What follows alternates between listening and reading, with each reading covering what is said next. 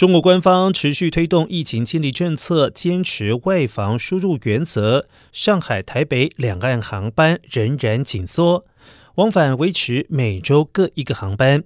目前，旅游业者都在等十月十六号中共二十大会议举行之后的防疫走向，认为这可能会是官方防疫措施有所调整的转折点。如果有改变，上海、台北两岸往返的航班或许能够提高班次频率，逐渐的恢复。